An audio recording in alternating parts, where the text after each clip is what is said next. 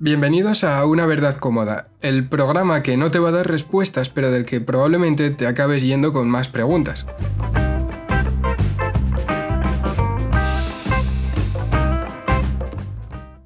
Yo soy Ismael López Fauste, soy periodista, también soy autor, y conmigo está Adán Ruiz Román, que es profesor, historiador y músico. Buenas tardes, Ismael. Me gustaba la parte en la que antes decías en, en otros episodios, como en el episodio cero, en la que decías que era tu amigo también, está muy bien. Pero gracias, está guay.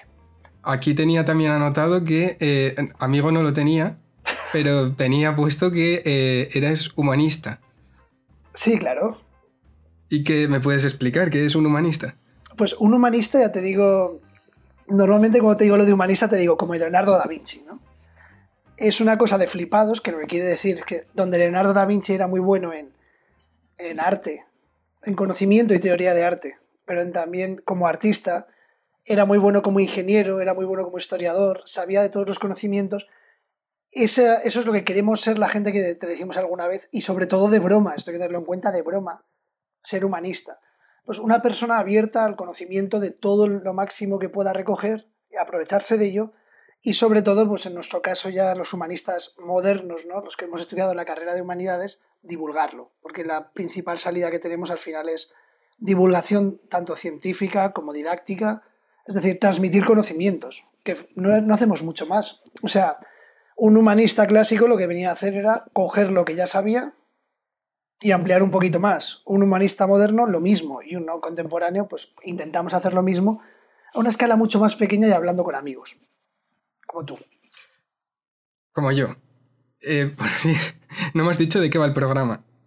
¿De qué va el programa? Bueno, el programa va de muchos temas. Cada, en cada edición del podcast vamos a coger un concepto y en general lo que vamos a hacer es analizar el comportamiento humano o hablar, no analizarlo, hablar de por qué nos comportamos así y hablar de verdades cómodas y de verdades incómodas.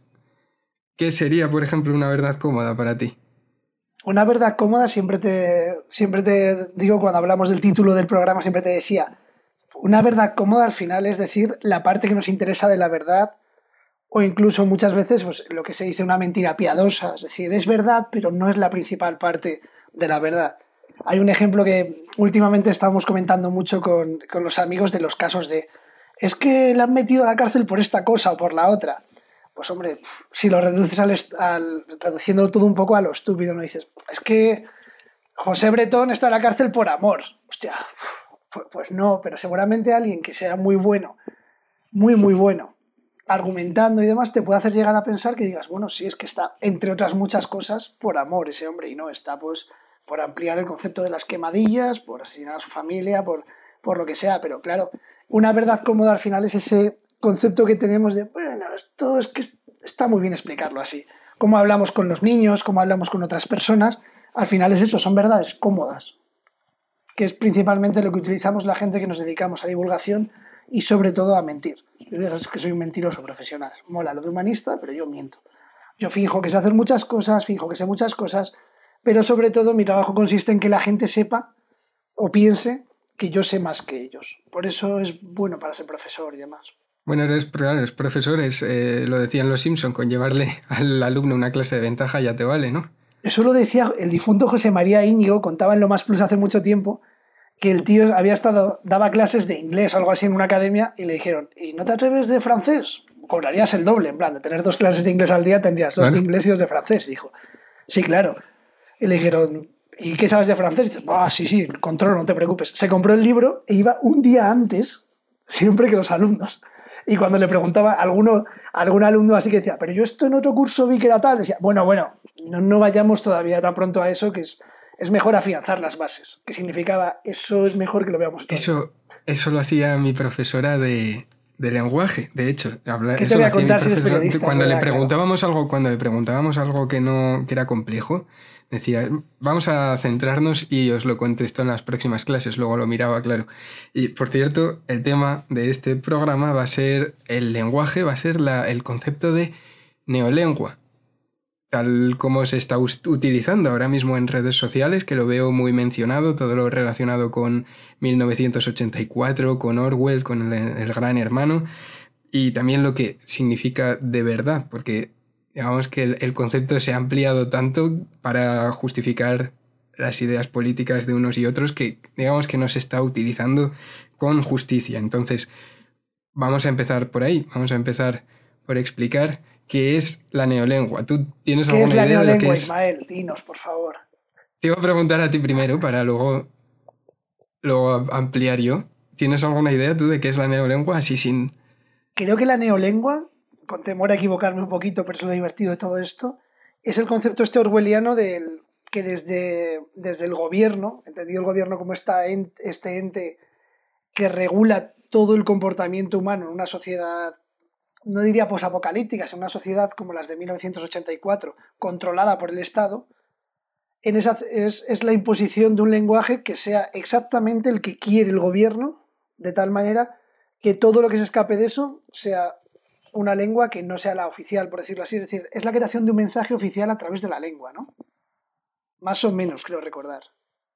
Al final sería buscar la, la versión más básica de un idioma para que nadie piense, por decirlo así, fuera del tiesto, para que nadie piense más allá, para que cuantas menos palabras les des disponibles a la población, pues menos conocen y más controlados los tienes. Creo que es más o menos eso, ¿no?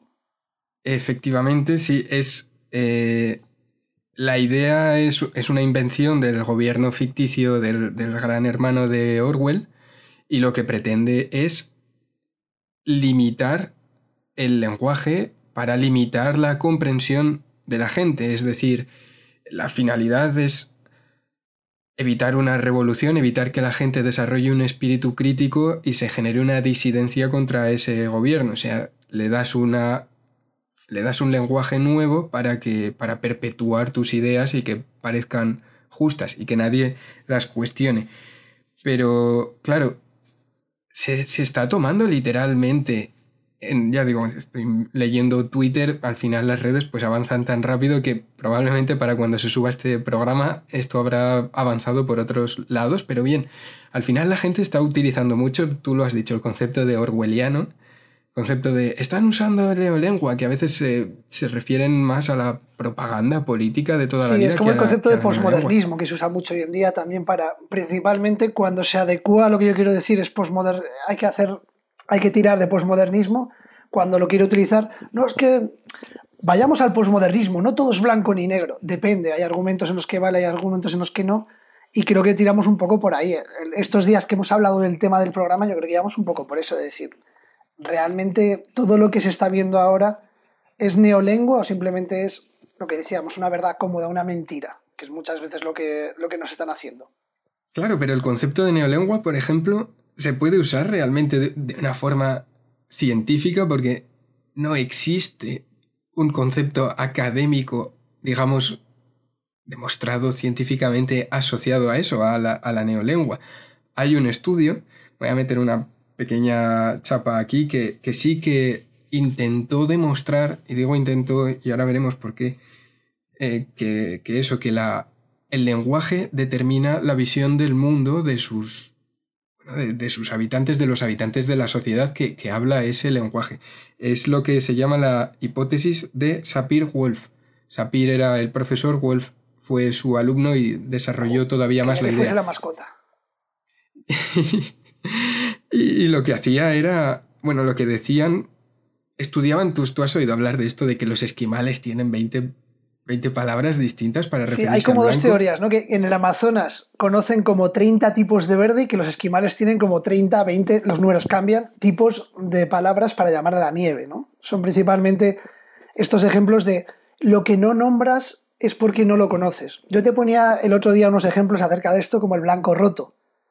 El blanco los, roto, efectivamente. Los auténticos heterazos, el blanco roto, el camel, el azul plain, eh, el, salmón, el rosa chicle, el rosa palo, no existen para ellos, porque son conceptos que si no los nombras, que al no conocer esas realidades, para ti no tienen nombre o viceversa. No sabes qué realidad está asumida con ese nombre.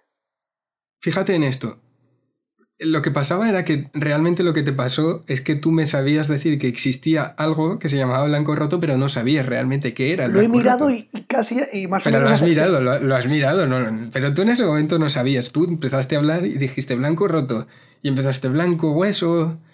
Te dije que era como el, toque... al final lo que te comenté es lo que me comentaron a mí, que me dijeron, pues un blanco roto con otro color. Y dije, bueno, pues no lo entiendo muy bien.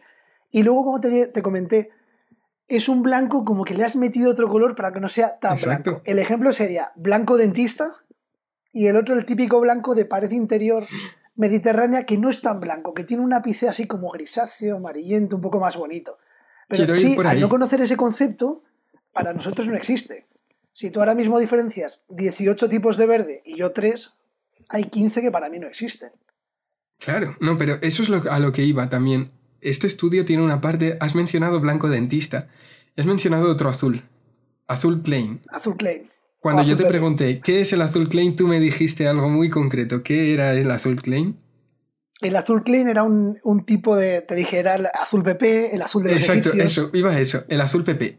lo, que, lo que al final sí que determinó este estudio era que la forma en la que nombramos a las cosas en los distintos lenguajes, claro, ahora con la globalización pues es todo distinto, ¿no? Pero determinaba muchísimo los valores y las preocupaciones y los intereses de una sociedad. Pues ya digo, pues claro, los esquimales ven más blanco, en el Amazonas evidentemente ven más tipos de verde, y tú te refieres a blanco dentista o azul PP. No, quiero decir, es, muy gracioso que utilicemos. A mí me, me, ha llamado mucho la atención, leyendo sobre el tema, me ha llamado mucho la atención ver esto, ver claro, que nombramos las cosas en Por eso, cuando dices lo de la neolengua, yo digo, igual no hay una, una neolengua. Es decir, no sea partido de una base en la que se ha dicho, hay que hacer el español lo más básico posible para controlar a los españoles. Pero sí que es verdad que hay un neolenguaje, es decir, que desde las clases políticas o las clases que se mandan se intenta dominar un lenguaje. Yo, por ejemplo, siempre veo el ejemplo más claro y más reciente en lo de en esta rueda de prensa última de cuando el PSOE en las últimas elecciones salió como el partido más votado entre la gente que votó. ¿Por qué te digo esto? Porque le dijeron a Ábalos algo así como el periodista con un criterio que no me parecía para nada partidista le vino a comentar algo relacionado con bueno, ahora mm, viene un momento raro para, su partido porque, claro, al no haber ganado las elecciones, y Ábalos se enfadó muchísimo y dijo, pero, pero ¿esto qué es? Pero tanto les cuesta reconocer que el PSOE es el partido más votado. Él quería dominar ese mensaje cuando realmente no era el partido más votado. De todos los españoles, muchos no habían votado de todos los partidos. O sea, él, bueno, era el partido más votado, quiero decir, no era el partido que habían votado más los españoles, como decía él, era el partido más votado dentro de la gente que había votado, dentro de, es decir, no es lo mismo decir he ganado este, estas elecciones, he ganado, he, sacado los votos para ganar, que he sido el más votado de unas elecciones en las que había una participación que no era representativa de todo. Al final intentaba gobernar a través del lenguaje ese mensaje de hemos ganado un poco el, al final lo que queremos como seres humanos es imponer nuestra razón de una manera o de otra. Y las clases políticas veo que lo hacen mucho con el lenguaje. Y fuera de la política, que es marketing, el marketing puro.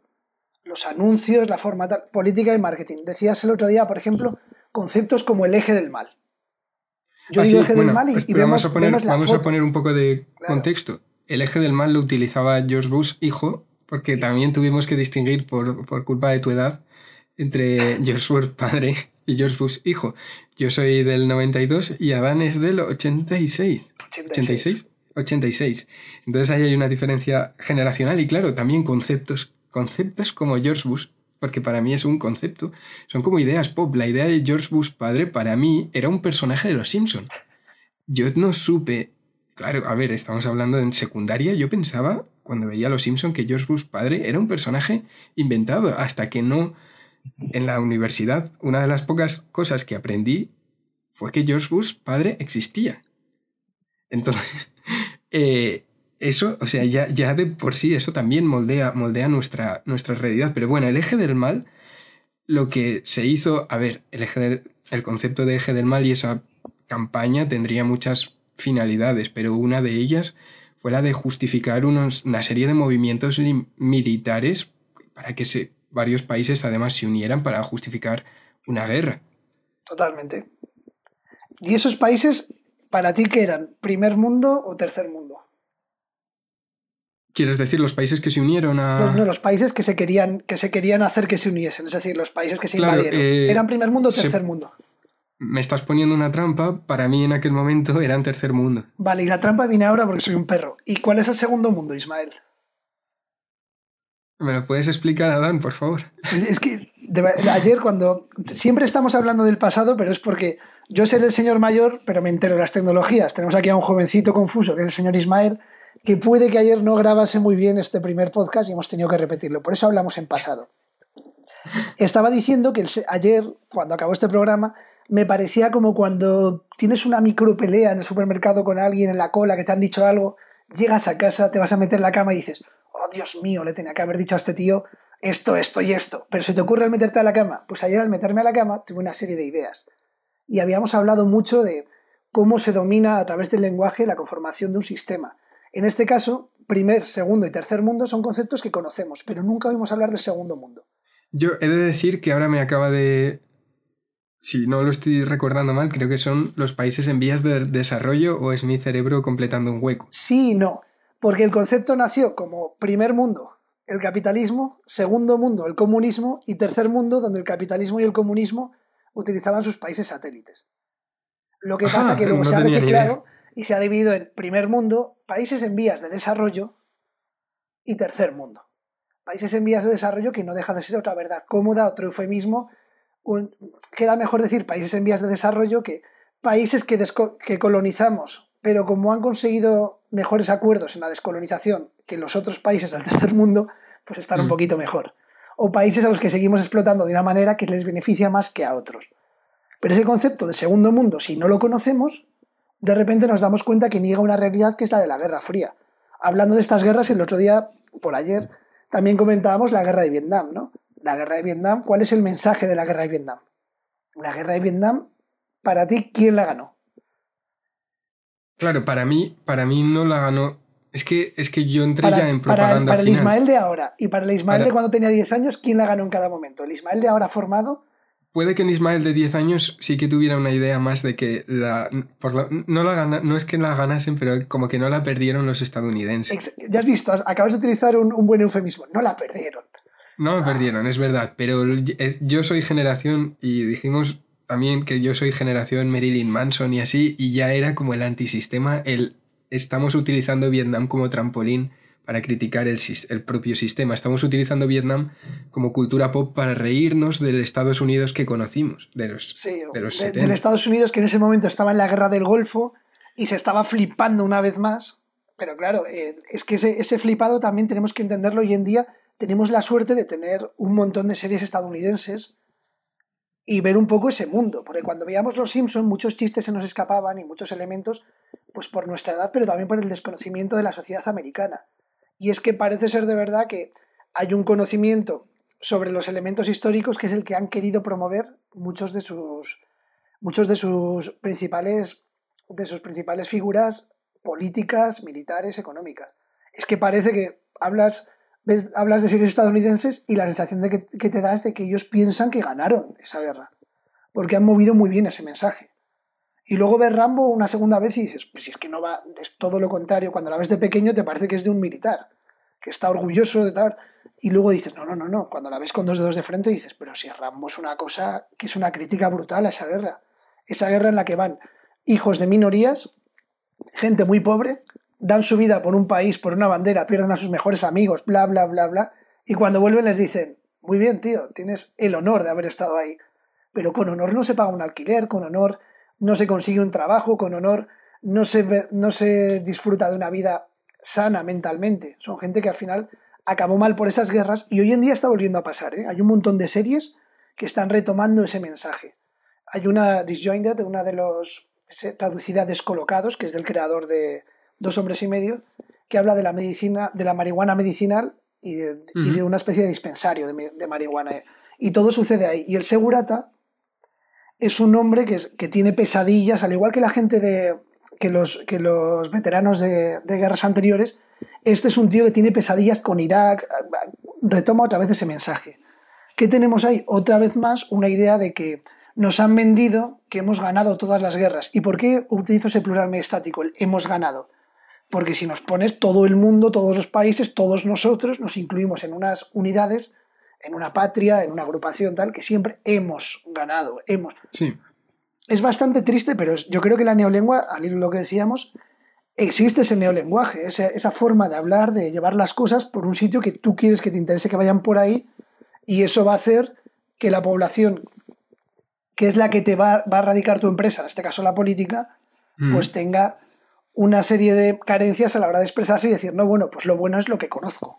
Al final lo que no conozco no sé cómo es. El mítico, mejor lo malo conocido que lo bueno por conocer. Bueno, bueno por conocer, sí. Vamos a pasar de Vietnam al PSOE, otra vez, del estrés postraumático al, del estrés postraumático a la política española, pero es yo creo que al final todo esto se resume en una forma de, simplificar la realidad en el sentido de coger el trocito que más te interesa. Por ejemplo, pues en el, ejemplo que ponías, es que luego además pasa también mucho en, en medios de comunicación. Nadie se va a acordar de esto de aquí a un tiempo probablemente, pero bueno, un ejercicio que hago yo siempre es eh, leer varios periódicos sobre los resultados de las elecciones. Que a lo mejor, ojito, que tenemos otras cuando acabe la cuarentena. no todo la pinta. No lo sabemos, pero bueno, el caso es un ejercicio muy interesante que, que podemos hacer es mirar cómo lo están diciendo los distintos medios de comunicación, porque si gana la izquierda, lo que acaba diciéndose es que lo que se hace para decir, para decir que la izquierda no ha tenido, aunque hayan ganado objetivamente, aunque estén en el gobierno según las normas legítimas actuales, lo que se hace es buscar el entresijo para decir sí, pero. Entonces dicen sí, pero la derecha, si los juntas a todos los partidos, ha obtenido más votos. Es como si juntas a ciudadanos. Creo que esta vez fue. Es que ha habido muchas elecciones, entonces. Pero digamos que creo que la última. Como periodista tampoco vas a comprobar los datos. Sí, sí. No, ahora mismo, ahora mismo no, porque. porque Sí, pero porque si no, imagínate que, se desmonta mi teoría. Imagínate que se desmonta son todos, Son, son todos más. Ábalos no tenía un tío ahí diciendo, no, espera Ábalos, que te has equivocado, entonces no me hagas tú lo mismo. Y así puedo, puedo demostrar mi teoría sin fallos, sin ningún tipo de brecha. Entonces, lo que quería decir es que eso, que, que juntaron, claro, haces cábalas y juntas Vox, Ciudadanos y PP, que además parece que yo creo que, no sé, siempre están diciendo, no, no nos vamos a juntar. Siempre hay por ahí que sí, que no, que no sé qué. Bueno, pero aún así, para justificarlo les sirve. Si juntas a la derecha, a los tres partidos de derecha, salen más votos que, que al PSOE. Es que hay mil formas de eso, de, coger el puzzle y cambiar las piezas para que te, para que te si, eres, si tú eres de derechas y tu partido es de derechas, pero ha sido de los más votados, puedes decir, a ver, el problema aquí en este país es que la derecha ha ganado pero no hemos llegado a un acuerdo porque esa gente, la derecha equivocada, que no es la mía, pues han votado a los suyos. O sea, si te pones, siempre hay una versión en la que te, en la que te beneficia esta forma de, esta maldea, este, lenguaje tan moldeable que tenemos. Puedes decir verdades y puedes decir verdades. Y puedes decir eh, verdades y todos son verdades. Pero al final, yo ya te digo, creo que existe ese neolenguaje, que es el lenguaje del marketing, el lenguaje de, hay uno de los, de los podcasts que más escucho que comentan siempre, es un podcast de humoristas, que comentan que Pedro Sánchez tiene fichado a un, a uno, a un humorista amigo suyo para hacerle los discursos. Dentro de la gente que, que crea su mensaje, que me parece uno de los mejores trabajos del mundo, escribir discursos, tiene a un humorista. Y siempre comentan que él no, por un tema de privacidad y tal, parece ser que no les ha podido decir nunca nada, pero que ha, que ha creado, que les ha parece ser que sobra de este humorista el concepto trifachito. Claro, sí. Entra muy bien. Lo que, lo que vemos siempre, lo hizo en su día también, en este caso la izquierda, lo hizo en su día la derecha. Yo cuando era pequeño recuerdo a, José María Aznar, que era el presidente de la Junta de Castilla y León, lo veía en la tele y me parecía un tío pues como, como Revilla hoy en día, un tío con bigote así como un poco llano, que dices, oye, pues más, de, más del ámbito de las capitales de provincia que de Madrid, que de repente fue a Madrid, se cortó un poco el bigote se le dejó más plano, y consiguió una frase que pasó a la historia, obra de su publicista, Miguel Rodríguez, que fue la de váyase señor González. Tienes de repente una, frase que da igual lo mal que hagas, que era váyase señor González. Ahora mismo tiene Pedro Sánchez la misma, o sea, todos, todos hacen lo mismo. Eh, sí, sí, el trifachito. Siempre tenemos una manera de nombrar al contrario, de catalogar lo que estamos haciendo o incluso simplemente, como váyase señor González, de tener un pequeño gancho que nos caracteriza y que pone en jaque al, rival. Hablamos también de, por ejemplo, lo de la ceja, ¿no? Que decíamos el otro día, sí, hablando por teléfono. Yo creo que eso, por ejemplo, fue un fracaso, porque ahora se utiliza de una forma despectiva, claro. Ni la, la, izquierda no lo ha reciclado porque no fue un triunfo y ahora es eso, los de la ceja, los titiriteros.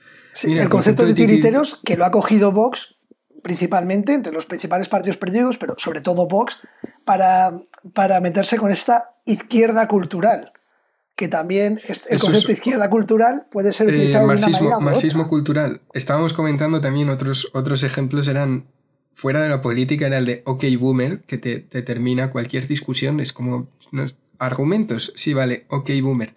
Y son como lemas que se nos quedan, porque al final, pues las redes sociales, digamos que tampoco fomentan un debate muy, muy saludable o muy, muy profundo. Vamos a No, un debate que puede acabar con me aburro, la verdad es que no es un gran debate. Pero... Claro, pero y luego también en los, las dos partes de si yo quiero asustarte, y vamos a hablar ahora de, eso, del, lenguaje para encontrar o para, para crear un enemigo, pero para presentarle al público un enemigo, pero uno de los dos ejemplos que más se están utilizando es el de la ultraderecha, nombrar a cualquier, cualquier disidencia de la izquierda, y creo que esto es un, un error.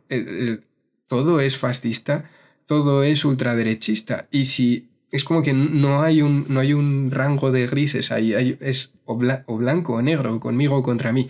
Y también ocurre también pues, en el sectores de derechas, pero tirando más a sector conservador, el de marxismo cultural, que es todo lo que no me interese o todo lo que cuestione mi statu quo, al final lo que acaba siendo es marxismo cultural, que ¿quién entiende que es marxismo cultural? Bueno, pues a lo mejor nosotros que somos muy listos y que soy periodista y tú eres historiador y entendemos de todo, pues somos como humanistas lo entendemos. No lo vamos a explicar, pero lo entendemos. Y, pero lo que quiero decir es que la gente piensa, ostras, es que a lo mejor a lo mejor es, va a venir Lenin y me va a decir cómo tengo que educar a mis hijos y asusta. Y, no digas Lenin, di Venezuela. Aquí no utilizamos extrema, en este país no utilizamos extrema izquierda, utilizamos Venezuela. Venezuela, efectivamente. Que todo el mundo conoce, parece que nosotros como cuñados jóvenes de, de carrera universitaria, pues tenemos la cabeza un pelín más abierta respecto a eso, pero sí que es verdad que ese mensaje funciona. Yo he encontrado a gente que quería muy sabia y que los creo muy sabios en otros temas, eh, cuidado hablándome mm. de repente de el Coletas y Venezuela. Y yo diciendo, cabrón, si tú votas al PSOE, en plan, joder, se supone que es poco más a la izquierda de donde está lo tuyo. Igual tenemos que plantearnos que cuando todo el mundo decidió estar en el centro, nadie estaba en el centro, y cuando todo el mundo considera a los de su derecha extrema derecha, y cuando todos los de derecha, su izquierda, extrema izquierda, es que nos están vendiendo el mundo este de blancos y negros, nos están resumiendo los grises que decíamos posmodernistas a blanco y negro. También porque es más fácil combatir contra un enemigo que contra diversos enemigos. El Imperio Romano, ¿contra quién luchaba? No, pues en los últimos años, ya cuando se acabaron las conquistas, sus principales enemigos eran los bárbaros. Y los bárbaros luego, cuando, cuando lo estudias, te das cuenta de que los bárbaros son un montón de diferentes pueblos, que no eran los bárbaros. Pero es más como decir los bárbaros que empezar a decir cada una de las tribus que le tocaron la moral al Imperio Romano. Es más, cuanto menos sepamos de, un concepto, mucho mejor. Porque va a parecer que si tú dices los bárbaros, el Imperio Romano fue por los bárbaros, los pueblos del norte de Europa. ¿Te parece que aparecen de repente ahí a los Juego de Tronos 15 millones de personas a caballo y te revientan el imperio? No, mira, el imperio, el imperio romano se empezó a descomponer muchísimo antes. El imperio romano se empieza a descomponer en el siglo II antes de Cristo. Pero parece que los bárbaros entran en el 5 y lo revientan todo. Cuidado hemos vendido un mensaje del imperio más grande cae por una vicisitud de un momento y contra la cosa más grande del mundo. No necesariamente. Pero la historia nos ha dicho eso. ¿Y quién escribe la historia? A quien le interesa un poco eso. Cuéntame, Ismael. No, te iba a decir que, bueno, por, por centrar toda esta idea es un poco eso, ¿no? La, la neolengua como, si lo definiéramos como conocer menos palabras o enseñar a la población menos palabras para tener no, quizás no menos ideas, pero sí pensamientos más simples, como con lo que decías, los bárbaros. Bueno, ya no sé quiénes son, no sé, no, no conozco, claro, para mí, cuando yo estudiaba, pero te estoy hablando del instituto, sí, era como el imperio romano y parecía que de imperio romano para arriba no había más que vikingos. sí, con barba y hachas. Claro. Sí, en plan, eso, y, y, y no, claro, no era así. Luego te das cuenta de que Bueno, es, claro, yo me di cuenta de esto para que veas. Supe que los bárbaros no eran bárbaros por el Age of Empires.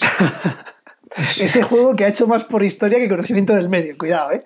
dije, espérate, ¿por qué hay tantos ejércitos? ¿Dónde? O sea, ¿por qué no hay un ejército que sean los bárbaros? ¿Por qué hay teutones y por qué hay... Mira, hay algo maravilloso este año que me he dado cuenta en, en secundaria.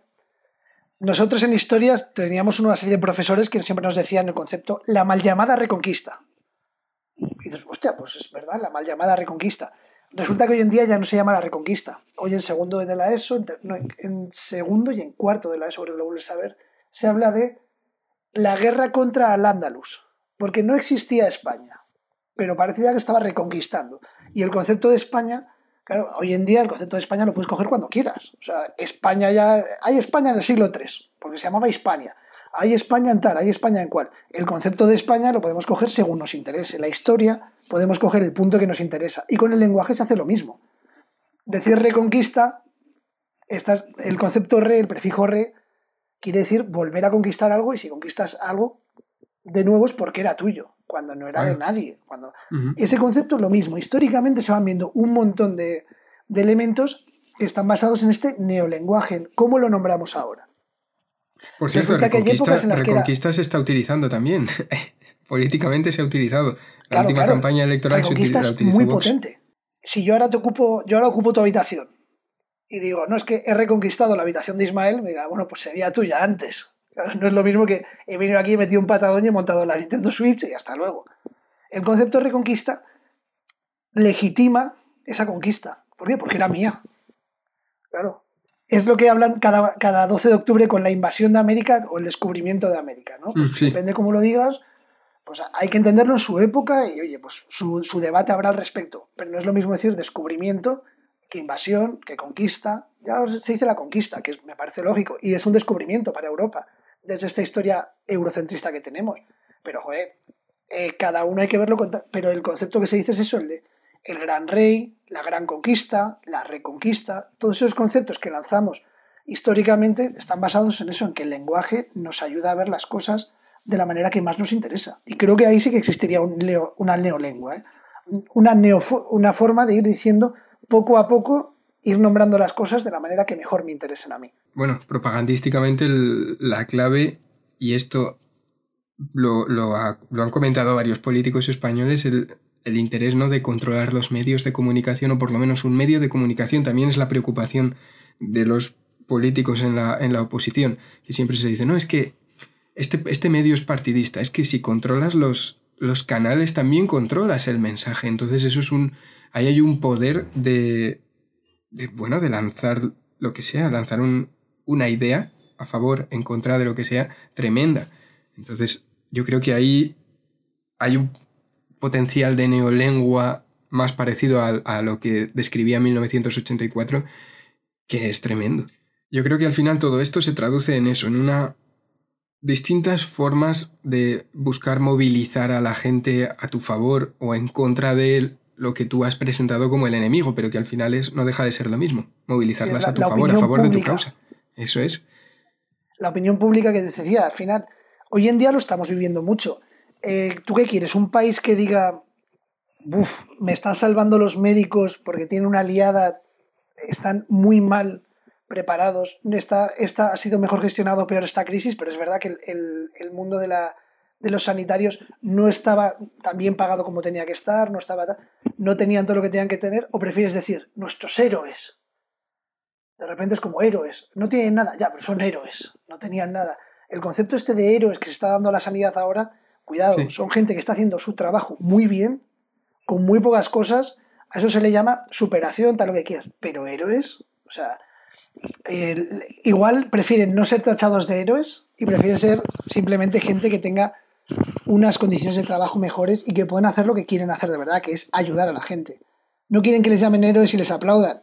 Quieren tener una sanidad como la que se me, creen que se merecen tanto ellos como sus pacientes. Pero es mucho mejor salir en la calle, salir la tele diciendo héroes y arrastrar cada vez a más gente. Porque esto es como, la, como los sedimentos de un río. Cuanto más sedimento arrastran, más cogen todavía de la, de la cuenca del río y se va uniendo cada vez más gente. Y tenemos unos conceptos que funcionan en lengua de una manera muy buena en la que encima van arrastrando a cada vez más gente y nos damos cuenta de repente que decimos, pero si estamos votando a una gente que ha dejado a estos héroes que tú aplaudes todos los días en la mierda. Pero como ha puesto, han acuñado el concepto héroes, decimos, uff, es verdad, el gobierno, la oposición o el que sea, porque todos los colores son lo mismo aquí. Es cierto, ahora según lo que estabas comentando, realmente me valía para cualquier, para cualquier color, lo de dejar. En realidad también esto, también la discusión ha ido mucho por ahí. ¿Quién ha dejado a los médicos en la mierda? ¿Todos? claro, es, es, es, es pero como que solo nos fijamos en el de, en el de la otra en el de la otra orilla. Sí, hay que reconocer que pese a no ser partidistas en este para no ser partidistas en este programa porque odiamos a todos por igual, yo creo. Exactamente. Eh, sí que es verdad que a esto les ha tocado el balón, les ha estallado la patata del Gran Prix de Ramón García, les ha pasado la patata del COVID y pues a Pedro Sánchez se le ha complicado un poco. Esa referencia igual no la entiendes, ¿no? ¿El que la patata caliente? La patata caliente. ¿Cómo no la voy a entender? No sabía si la patata caliente y la, la, vaca. Uf, iba a decir la vaca que ríe, se me está. Se me está... No, pero la vaquilla vas a hacer tú. Pues eso, la verdad es que le ha estallado a este gobierno. A este gobierno le ha reventado la cara. Y no sabemos si hubiese hecho mejor uno u otro. Pero es verdad que han hecho lo que haría todo el mundo, que es la de buscar un, enemigo exterior, eh, favorecer la moral diciendo que, oye, todos somos muy buenos aquí, buscar un, un héroe, una persona que lo va a llevar todo hacia adelante y nos falta pues una gran victoria, una victoria pírrica en la que se puede decir la victoria de los españoles contra el COVID-19, eso es lo que nos falta. Nos falta ese tirar la estatua. Si hubiese una estatua del COVID, yo creo que para junio o julio irían ahí y se tiraría la estatua del COVID en Madrid diciendo, hemos ganado. Queremos nuestra bandera en Iwo Jima, queremos nuestro Saddam Hussein cayendo, queremos la foto. Y eso ya lo conseguiremos. Pero de momento tenemos eso, el enemigo exterior, pues en este caso un virus, no se podía saber tal y cual, y tenemos además este concepto de el héroe, cuando esos héroes pues, son gente que está haciendo muy bien su trabajo, pero realmente hemos vencido con ese concepto de héroes a toda duda acerca de ¿no somos el, país mejor preparado? ¿Cómo no vamos a serlo si contamos con nuestros héroes? Una verdad cómoda, al final estamos haciendo eso. No hay cuestionamiento de la, de la gestión, bueno, sí que lo hay, pero claro, no, es eso, al final se está reduciendo también a eso. Si lo cuestionas, eres de, ultraderecha o, entras dentro del marxismo cultural, Venezuela y estás ciego porque estás apoyando al gobierno y el gobierno está haciendo todo esto como una excusa para convertir España en Venezuela. Al final está siendo, es verdad que está siendo así.